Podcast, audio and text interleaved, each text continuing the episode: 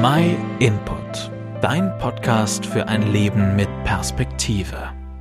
Wer hat nicht schon einmal drum gedenkt, beim Lotto auf Volltreffer zu landen und in Jackpot zu knacken?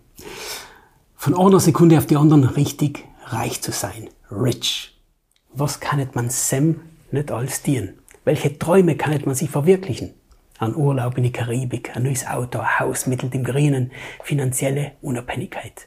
Die Liste kann nicht ewig weitergehen. Man kann nicht ja auch so viel Gutes dienen.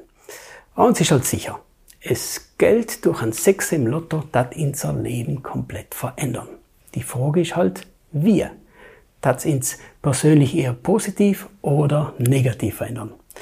Logisch, es gibt viele reiche Leute, die auch viel Gutes machen mit ihrem Geld volle rich zu sein, vermittelt aber manchmal auch den Anschein, dass ich mit meinem Geld fast alles dienen kann. Mehr Geld das also tatsächlich manches im Leben einfacher machen. Aber kann man sich mit Geld wirklich alles kaufen? Was ist denn mit Beziehungen, mit echten Freundschaften, mit Talenten oder mit der Gesundheit? Oder gibt es etwa einen Schutz von dort, was man sich kaufen kann? Wenn wir nachdenken, kommen wir schnell drauf, dass ein volles Konto auch seine Grenzen hat.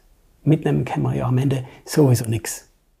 Und den Ort, wo wir die Ewigkeit verbringen, wird eh nicht durch unser Reichtum oder durch unsere guten Taten bestimmt. In der Bibel sagt Jesus sogar, wie schwer ist es doch für Menschen in Gottes Reich hineinzukommen, wenn sie viel besitzen.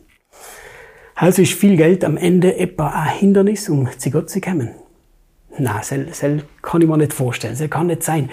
Aber ich muss echt zugeben, dass ich weniger über die Zukunft nach und dort nachdenken tue, wenn es mir richtig gut geht. Weil ich mich selber auf meinen Besitz konzentrieren tue oder auf all die schönen Sachen, die ich habe, die mir sogar ein bisschen ein Gefühl von Sicherheit geben. Okay, egal wie du finanziell aufgestellt bist oder welche Pläne du für die Zukunft hast. Versuch jetzt drüber nachzudenken, was die Nachleben auf der Welt erwartet. Ich meine, dass wir Menschen sterben, darüber brauchen wir uns nicht zu unterhalten.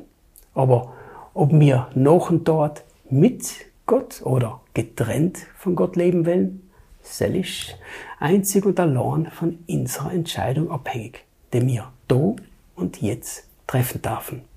Und das ewige Leben können wir auf keinen Fall mit Geld kaufen oder mit unserem Geld beeinflussen. Wenn jetzt du der Meinung bist, dass es egal ist, weil man einmal leben tut, oder weil es besser ist, alles zu nehmen, was geht, um das Beste für sich selber draus zu machen, dann möchte ich dich ermutigen, darüber nachzudenken, wieso die Bibel so viel über Leben noch und dort erzählt. Spielt es für uns gar keine Rolle? Am Ende zählt ja nicht meine oder deine Meinung, sondern leid es, was wahr ist. Aber vielleicht sollte man nicht außer Acht lassen, was die Bibel über das ewige Leben sagt. Um es aufzunehmen zu können im Spektrum aller Möglichkeiten und darüber eine klare Entscheidung zu treffen. Lies selber in der Bibel, weil es ja um dein Leben geht. Jetzt, wenn du keine Bibel zu lesen hast, dann schreib uns ein Mail oder melde übers Internet. Wir schicken ja auch nicht zu. Gratis und unverbindlich.